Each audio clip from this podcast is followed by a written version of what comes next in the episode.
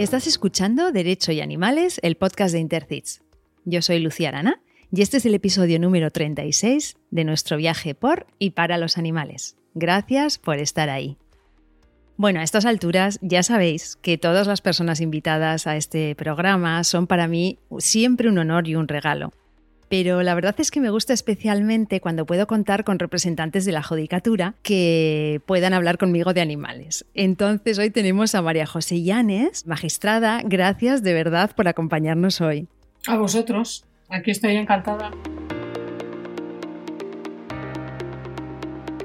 Eres máster oficial en Derecho de Empresa y Contratación, doctorada en ESADE en Fundamentos del Derecho y ejerciste la abogacía desde 1999 hasta 2009 jueza adscrita al Tribunal Superior de Justicia de Cataluña, eres doctoranda en UDIMA y actualmente combinas tu labor docente con tu tarea como juez de refuerzo en el Juzgado de Familia y Mercantil de Tarragona. Eres, además, miembro de Intercits. Empecemos eh, por las preguntas cortitas que hacemos siempre al principio para conocer a las personas invitadas un poquito mejor.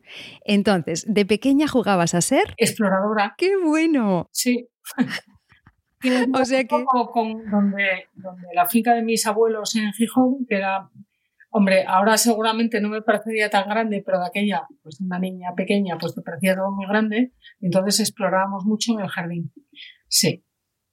Qué bueno, o sea que había algo de, arqueóloga o algo así, ¿no? Ahora es la siguiente pregunta, si no fuera magistrada, ¿sería? Ay, de artista. Mamá quiere ser artista en cualquiera de sus facetas. sí. O sea, artista de tipo glamour, de, Hollywood. Mm, artista de algo. Me encantaría eh, ser o cantante, compositora, música, eh, pintora menos, porque no me, me, gusta mucho la pintura, pero no tanto. Eh, o actriz. Sí, siempre el, mundo del, pese a que soy una persona fundamentalmente seria, el mundo del faranduleo me atrae poderosamente. Debo tener ahí una vena escondida. Qué bueno. Y además es que hemos tenido unos cuantos operadores jurídicos en este programa que nos han hablado de vocaciones muy creativas, o sea, y muy artísticas. O sea, que algo hay ahí que, que, tenéis en común. Yo creo que es un poco el, el, lo árido del derecho, que en nuestra vida diaria el derecho es una cosa árida bastante, bastante impactante y bastante seria y creo que esa parte se nos escapa ahí por la creatividad. Sí. puede ser. ¿Y qué dicen tus amigos de ti que, eres? Pues eh, yo creo que leal. Mm, Ajá. Sí, qué bonito. Sí, la verdad es que tengo, tengo eh, el honor de tener amigos que me quieren. Sí, eso, eso está muy bien. Que te quieran siempre es interesante. Sí, sí. ¿Y actualmente convives con algún animal no humano? Sí, convivo con Tom, que es una mezcla recogida de Golden Retriever y alguna especie de pastor que no sabemos exactamente cuál. Pero bueno, es un perro territorial y, simpático, pero con carácter. Y con una gata que recogimos del motor de mi coche en junio, en junio era dos años hará un año, un año. La verdad es que me soy, soy muy de perros, ¿eh? pero descubrí que los gatos me roban el corazón. Esta uh me despierta mucha, me gusta mucho. Me, me gusta mucho más eh, ella a mí que yo a ella, pero bueno. a ver, ella nos tiene a nosotros, más bien al revés apareció por casualidad en nuestra, en nuestra vida, porque a mí los gatos me atraen porque me parecen, me parecen una especie independiente e inteligente y eso siempre me llama la atención poderosamente. María José, algo que te guste, algo que te interese y algo que te apasione. Me gusta la gente, en general. No siempre me caen bien, todo hay que decirlo, ¿eh? pero en general me gusta la gente y me gusta, me interesa la gente. Eh, me interesa, me gusta la gente, me interesa mucho. Eh, yo creo que, no, perdón, yo creo que me interesa la gente y me gusta mi profesión mucho, porque está como relacionada, ¿no? De esas cosas que le van pasando a la vida. Y apasionarme me apasiona la música. Eh, me gusta mucho, sí. No tengo ninguna, o sea, no estoy nada dotada para la música, también hay que decirlo, pero me apasiona. ¿Y un lugar en el mundo en el que te gustaría vivir? Pues yo Fíjate, yo vivo en Cataluña hace la tira de años Soy asturiana y soy del norte y yo viviría en cualquier sitio del norte no muy frío y en cualquier isla. En una isla del norte, muy ricamente. Ajá. O sea, ver el mar sería importante. Entonces la siguiente pregunta igual, igual va por ahí. Cuando necesitas desconectar, ¿qué haces? Pues cuando necesito desconectar, normalmente tiendo a pasear y tiendo a pasear por, no exactamente por la orilla del mar, porque de la playa últimamente no, pero sí muy cercano, el sitio en el que vivo, eh, tenemos el privilegio de tener la costa muy cerca y tener un camino de ronda precioso que puedes hacer con mucha facilidad. ¿Y eres de escuchar radio o quizás algún podcast? Pues lamento decir, y lo digo como con, ay, qué pena, no. Escucho muy poco la radio. De hecho, la radio creo que la escucho cuando bajo a trabajar unos 15 minutos aproximadamente y no oigo, eh, soy antigua y lo del podcast me suena como a, mm, a platillo volante o algo. soy más de leer, soy más de leer, eh, soy más de libro. Entonces, no. Claro, pues. Eh, sí, sí, Claro. La siguiente pregunta era si ves series en plataformas de estas de series. Oye, pues sí, alguna sí. Sí, sí, alguna. Sí. Sí, sí. ¿Y te, series. Sí. Ah, ¿Te animas a recomendarnos una para poner en las notas del programa? Pues eh, estoy viendo una, me, estoy viendo dos, de hecho. A mí me gusta mucho la ciencia ficción y estoy revisitando una serie que ya tiene unos cuantos años, que se llama Galáctica Estrella de Combate. Eh, salió, ya tiene unos cuantos años, unos 15 o aproximadamente. Y de menos antigua, eh, estoy viendo Line of Duty. Es una serie inglesa muy tranquila, de investigación criminal que me suele gustar y bueno, pues estoy empezando a verla porque ya también tiene unos cuantos años, la última temporada acaba de salir y, y es poco, es como inteligente y poco morbosa que es que como, como muy morboso y muy rápido. Y a mí esto no, para morbo ya tenemos en nuestra vida diaria, no me apetece demasiado. Desde luego. Sí, sí. Tomamos nota. Lo mejor y lo peor de ser jueza. Vamos a ver, lo peor, lo peor que tienes mucho trabajo. La verdad, y a veces pocos medios, no medios como juez, porque medios como juez siempre tienes, ¿vale? Es una jurisdicción, es un sitio en el que uno entra eh, pidiendo algo y rara vez le van a dar todo aquello que cree que se merece, que necesita o que eh, le va a, producir esa sensación reparativa o restaurativa. Por lo tanto, uno entra y enfadado, generalmente porque además hay dilaciones, porque hay que proteger los derechos, y entonces eh, por cada escrito hay una contestación, hay recursos, hay prerecursos, en fin, y en ese sentido, a veces tenemos mm, pocos medios y, o a lo mejor mal distribuidos o incorrectamente distribuidos. Esa es la parte mala. La parte buena, que de vez en cuando, como juez, eh, sientes que haces algo y ayudas a alguien. A veces, cuando estás en la jurisdicción penal y te llegan casos pues, de maltrato animal, que son como la parte más desprotegida, también parece que dices, mira, igual llegará, llegará la audiencia y esto lo tumbarán por lo que sea, pero por lo menos se va de aquí, se va a ir con una sentencia condenatoria porque se la merece. O sea, quiero decir, independientemente de lo que piense cada uno, de los sentimientos que tengamos cada uno, cuando hay pruebas suficientes para establecer una condena a partir de unos hechos que te han presentado y te han presentado las pruebas y las has visto en condiciones de igualdad de armas y de contradicción, pues cuando se da esa conjunción y hay elementos de juicio suficientes para condenar a, quien sea, a quien esté, a quien esté la persona que esté siendo causada en ese momento, mm, no es que me produzca una especie de satisfacción condenar a nadie, a ninguna persona, en, en ninguna circunstancia y menos en delitos de maltrato animal pero sí creo que es bueno que cada vez lleguen más delitos de maltrato animal. En ese sentido, sí. Era eh, la, siguiente pregunta que tenía, que eh, para preparar la entrevista estuve viendo algunas intervenciones y en el año 2017, en el foro parlamentario organizado por la ABDA, mm. eh, comentabas que llegan muchos menos casos de delitos contra los animales a los juzgados de los que deberían llegar. Entonces han pasado cuatro años y quería que me dijeses que un poco lo estás avanzando, ¿no? Si, si, si crees que sigue siendo así, si ha mejorado al respecto o si vas viendo que, bueno, quizá ahora mismo en tu juzgado no directamente, pero si tu sensación es que mm, van entrando más. Yo creo que la, sensación general es que van entrando más.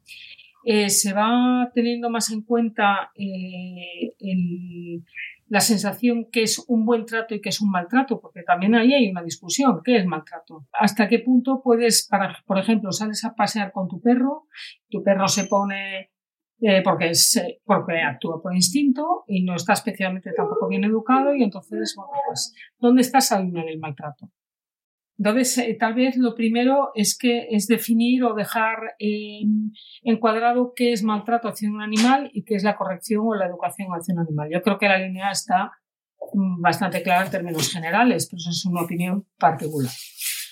Y luego, judicialmente o desde el punto de vista penal, esa es otra historia, pero bueno, pues los delitos penales tienen que estar tipificados y en tanto de esa tipificación, a partir de ahí establecer las consecuencias jurídicas que, que sean estas. Yo creo que todo eso va cambiando y va cambiando para bien, porque la sociedad afortunadamente también va cambiando y todos, eh, la sociedad y las personas que los ciudadanos vamos teniendo una mayor comprensión de aquellas cosas que están dentro de esa eh, línea de protección de determinados, determinados bienes jurídicos a los que no les hacíamos caso o que no teníamos interiorizados como, como como ser merecedores de esa protección y ahora sí. En ese sentido, en el tema del bien jurídico protegido, que es que es un concepto que yo sé que para, para vosotros, eh, los operadores jurídicos en general, es algo muy habitual y con lo que estáis manejando continuamente, es vuestro, es vuestro trabajo diario, pero yo veo que es un concepto poco conocido para el gran público con lo importante que es. Entonces, en tus propias palabras, sin mucho, de una forma divulgativa para que la gente que no, que no es em, eh, jurista lo entienda, eh, ¿qué es el bien jurídico protegido? Mira, el bien jurídico protegido, yo creo, ¿no? Que es esas cosas que tenemos eh, todos los ciudadanos que tenemos en nuestra cabeza que son merecedoras de protección.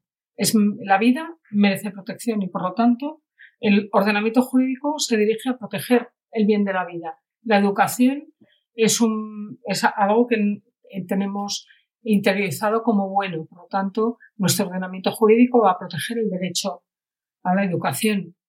Eh, la libertad y la indemnidad, es decir, eh, la indemnidad en el ejercicio de tu persona y de tu sexualidad. Es decir, que puedas mm, actuar en tu vida privada y en tu vida pública manifestándote como eres sin eh, injerencias, sin que nadie te reproche y te diga o mm, coarte esa libertad de decir, bueno, pues o te juzgue por tener una orientación o un género o una percepción distinta a la tuya. Y como eso, pues también eh, todos los delitos contra eh, para de protección de la libertad sexual, se, todo ese ordenamiento se dirige a eso. Qué bien explicado. Son tangibles que como sociedad y como personas tenemos asumidos que son merecedores de protección. A veces no es fácil encontrarlos, ¿eh?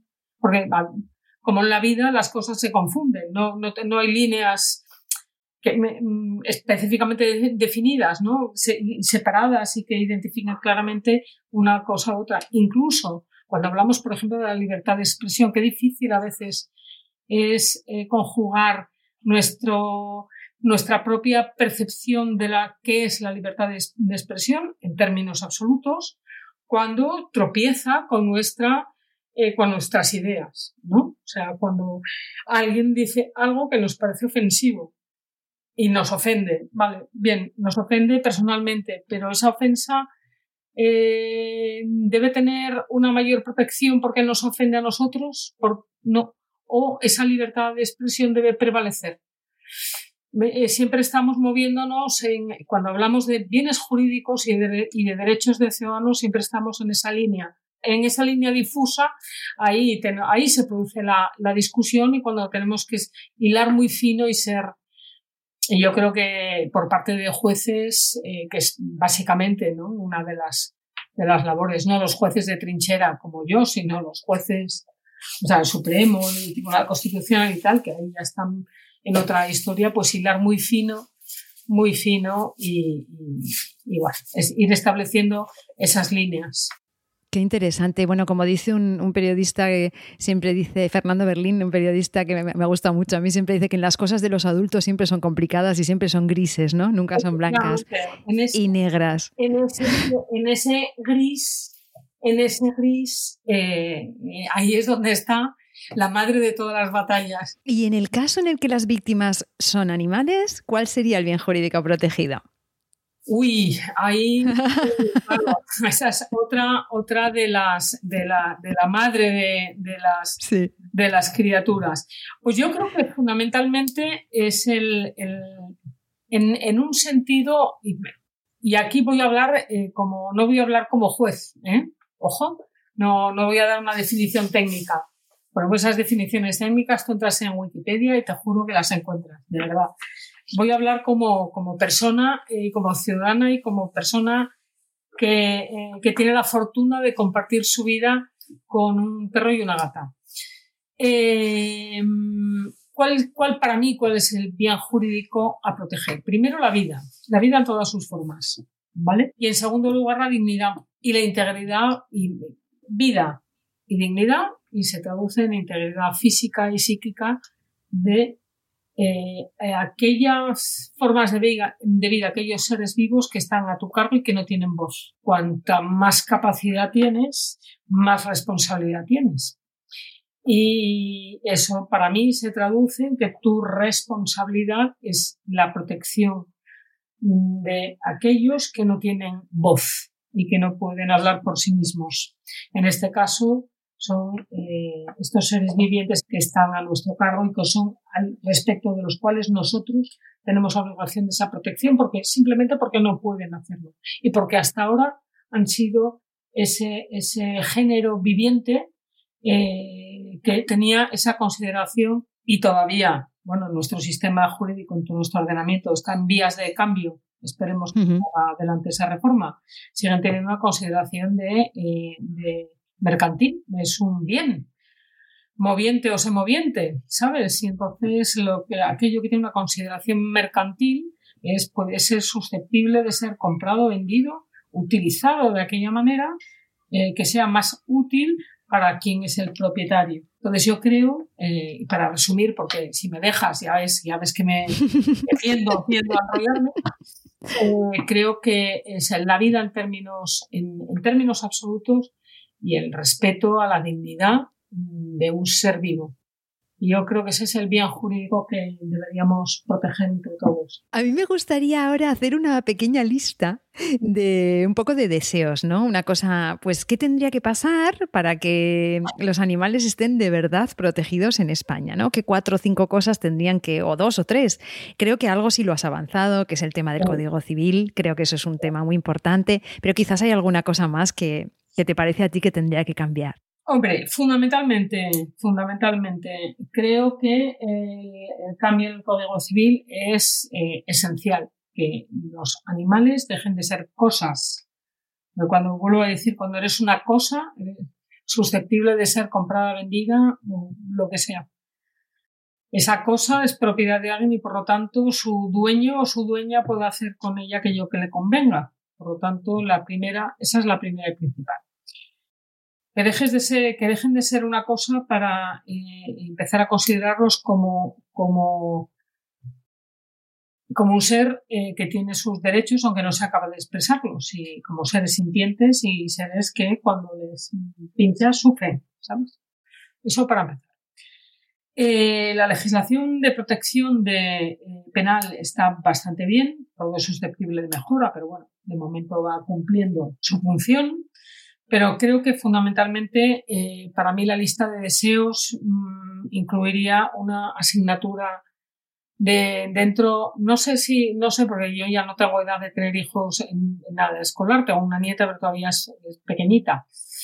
Pero sí en esa educación para la ciudadanía que si existe, si no, abogo para que existe, entre otras cosas, debería enseñarse a los más jóvenes a, a las, a las nuevas generaciones ese respeto a la vida en todas sus formas. Dentro de, esa concepción de cosas que no se pueden comprar ni vender, yo creo que la lista pasa fundamentalmente porque en las escuelas, en los colegios, en nuestro sistema educativo se, se, se, se articule esa, esa asignatura de, de ciudadanía que, no sé, que enseñe, y de verdad que enseñe y que ponga esas bases para, para vivir una sociedad de respeto. Recomiendo vivamente un, un libro, de, un, ensayo de un pensador premio Príncipe de Asturias, se llama Michael J. Sandel, es un pensador norteamericano, el que eh, habla de cosas tan simples como aquello que,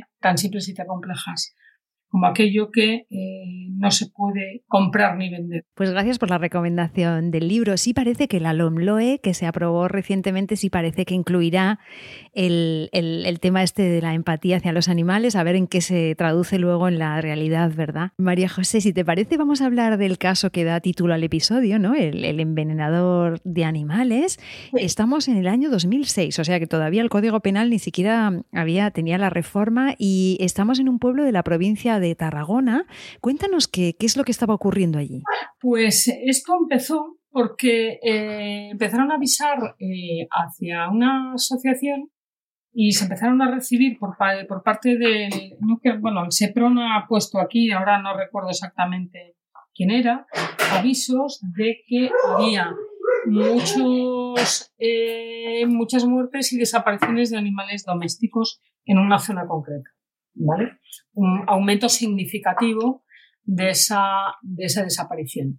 Empieza a investigar la parte de la división de los Mossos de Escuadra que se dedica a los, agentes rurales y eh, encuentran una zona concreta en la que se encuentran restos, empiezan a investigar y encuentran restos de animales en distintos estadios de, descomposición eh, bueno, en el que aparecen otros restos del gen orgánico que examinan. Y ahí se dan cuenta, examinando lo que había, que eh, están hablando, pues que hay, eh, bueno, pues un pesticida concreto, pesticida que está dentro de la lista de, de sustancias que habían estado habían sido eh, admitidas, pero bueno, que ya no, ya no eran tóxicas y, estaban excluidas de, de su uso. ¿eh?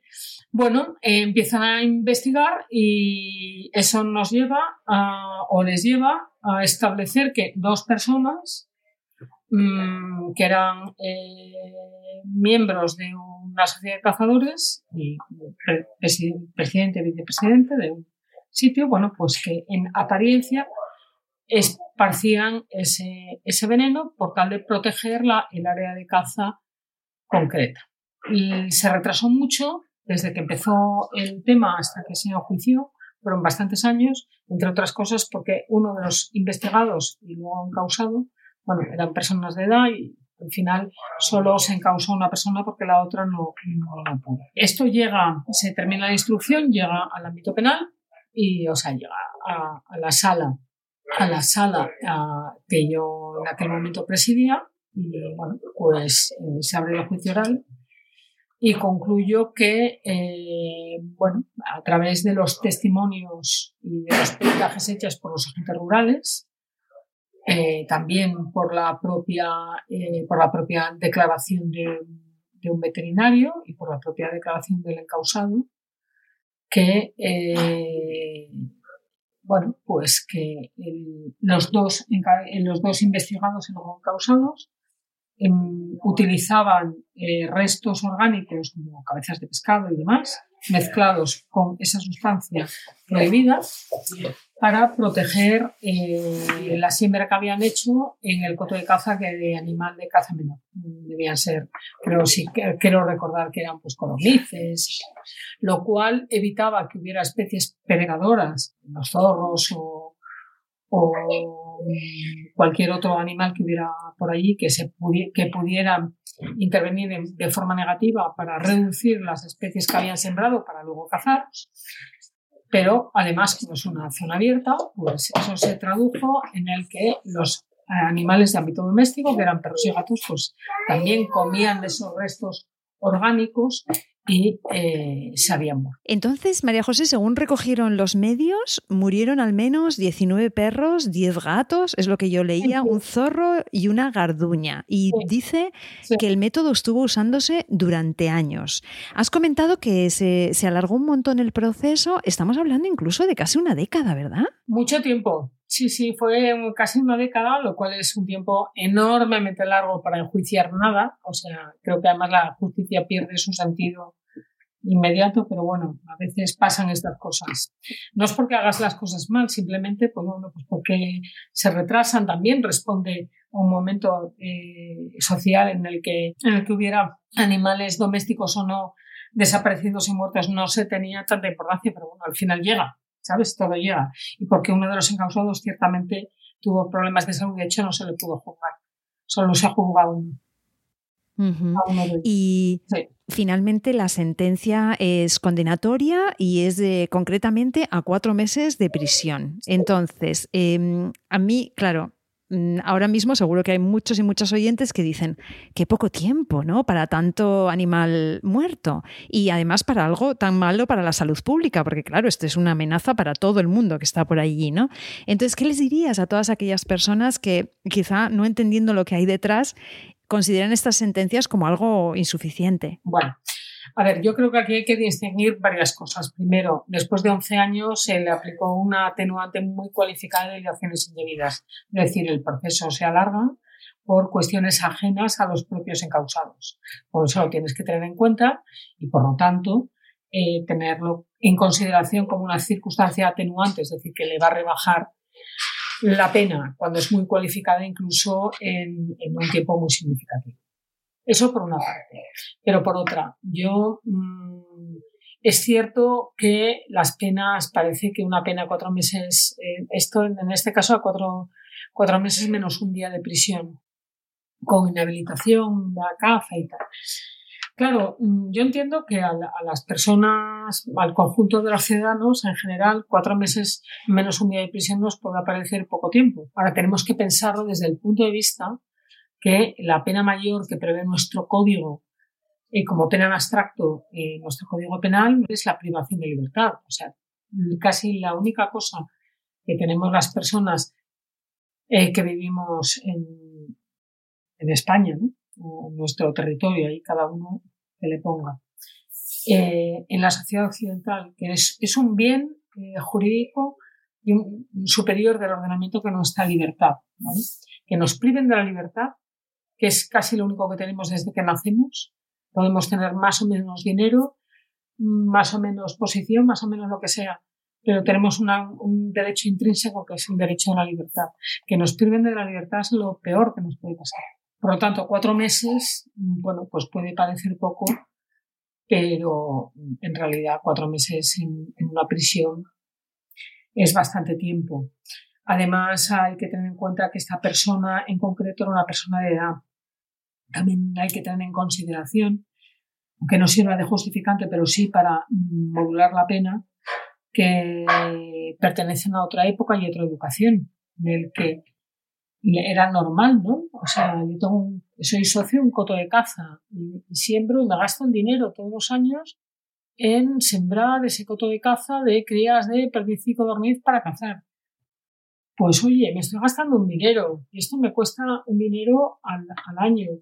¿Por qué? Y ahora viene, pues viene el zorro, y viene el jabalí, y viene la gorduña, y viene el perro del vecino, y viene el gato de la señora de la esquina, y resulta que aquello que a mí me ha costado un dinero, pues desaparece.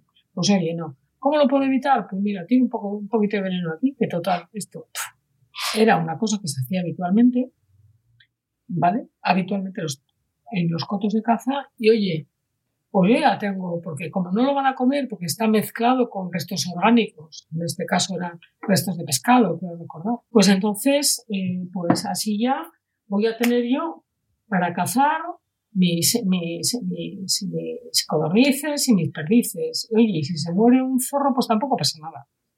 ¿Vale? Pues, Qué interesante ver la perspectiva del otro lado, aunque no nos guste absolutamente nada. Pero es así. Mm, y, además, y fíjate que estamos hablando de una sentencia en la que ni siquiera se tomó en consideración mm, la muerte de animales salvajes. O sea, allí la garduña y el zorro ni siquiera entramos a, a, ver si era constitutivo o no de delito eso, ¿sabes? Pero María José, una pregunta, ¿esta persona entró en prisión? No, a ver, en nuestro, pero no, no, por, no, por, no por nada. En nuestro sistema jurídico, cualquier persona que eh, sea primo delincuente, es decir, que tenga una primera condena en un delito concreto o no sea reincidente en ese mismo tipo de delito, las condenas menores de dos años no se cumplen en prisión porque nuestro sistema penal es un sistema que entiende que las penas tienen una finalidad o una parte aflictiva. Aflictiva quiere decir de condena para que el, el, reo, el acusado culpable, se dé cuenta de que ese comportamiento ha tenido una consecuencia negativa en alguna de sus cosas. Pues en este caso, en su libertad. Pero también eh, restaurativa y también reeducativa. Restaurativa de aquello que has causado y reeducativa para que no lo vuelvas a hacer. Por lo tanto, las penas menores de dos años normalmente no se cumplen en prisión. Eso es. Se cumplen de otra manera. Hay maneras, pues eh, hay penas alternativas, que son las penas eh, de trabajo en beneficio de la comunidad o incluso penas de, penas de multa. ¿Y crees que situaciones de este estilo, eh, comentabas que era una cosa un poco de otra época, la mentalidad de estas dos personas, ¿crees que hoy en día se sigue dando de esta manera, con tanta impunidad? Eh, yo leía que Ecologistas en Acción decían que estaba muy extendido, pero no sé hasta qué punto esto ya se da de esta manera o ya hay mucho más control. Bueno, hay mucho más control.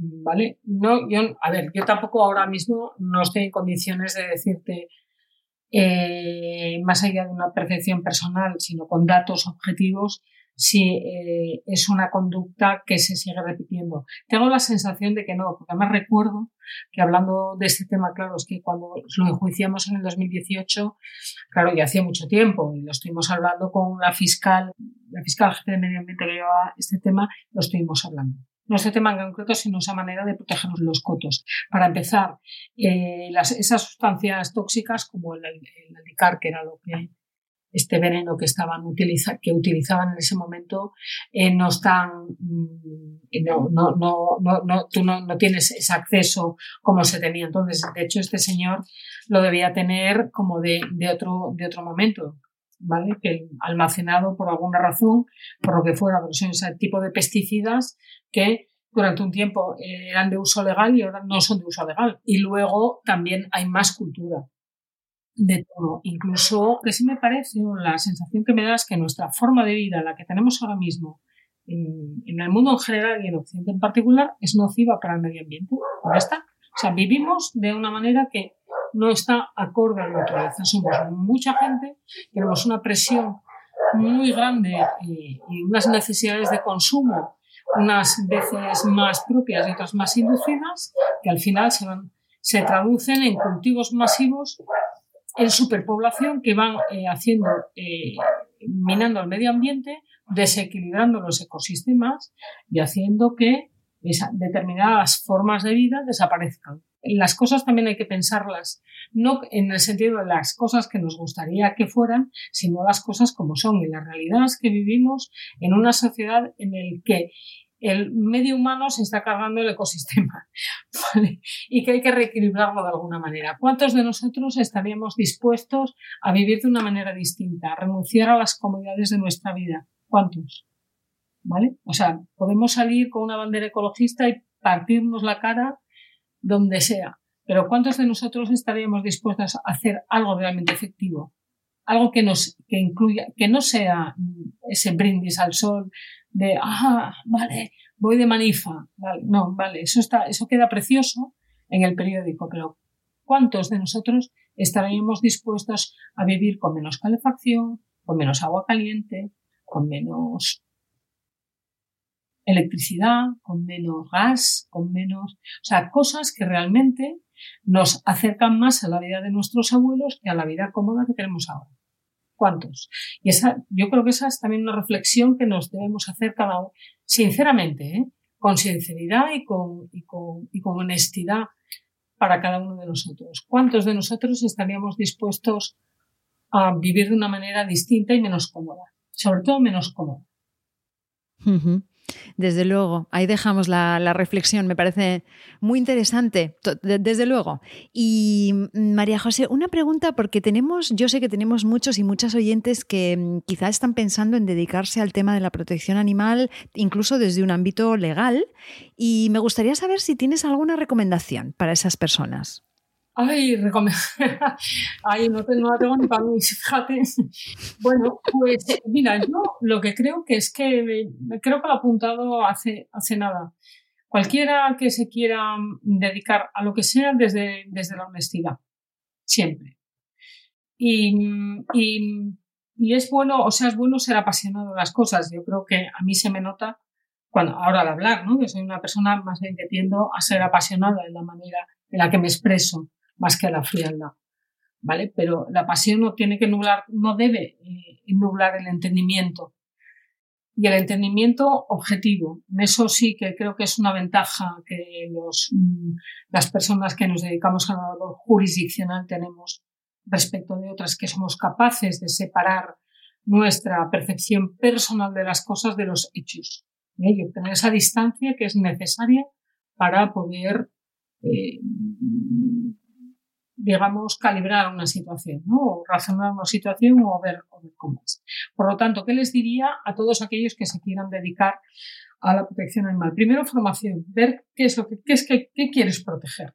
Exactamente, todos los animales, una parte de los animales, primero tienes que saber a, dónde, qué parte eh, te parece más, eh, más necesitada o se adecua más a tu, a tu percepción. Y sabiendo eso, una vez que tenemos delimitado cuál va a ser nuestro objeto de, estudio, de protección, pues eh, formarnos para, para poder hacer nuestra labor eh, con la mayor profesionalidad posible.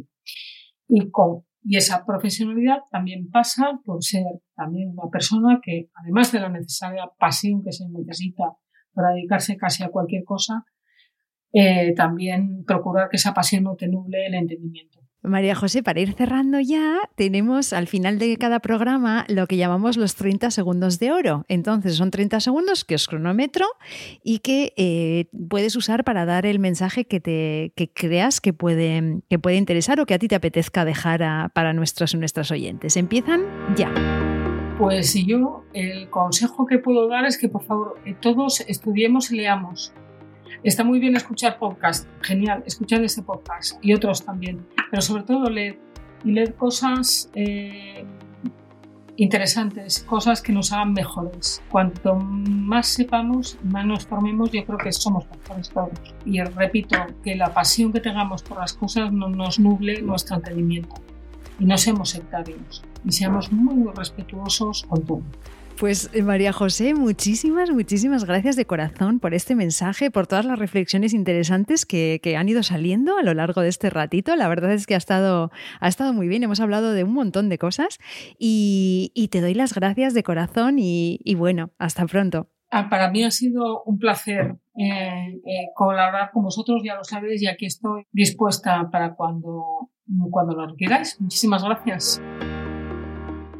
Pues hasta aquí un nuevo episodio de Derecho y Animales en el que hemos hablado, por ejemplo, de la narrativa de los cazadores que dicen que su actividad es necesaria para controlar el equilibrio ecológico. Y bueno, mm, vamos a ver si es así o quizás es una excusa. Lo que debemos ser siempre es rigurosos, como nos ha dicho María José, y no dejar que nuestra pasión nos nuble a veces el entendimiento. Gracias por acompañarnos, cuidaos mucho, cuidad a vuestros compañeros peludos y nos escuchamos en 15 días porque ya ha llegado nuestro tiempo, el tiempo de los derechos de los animales.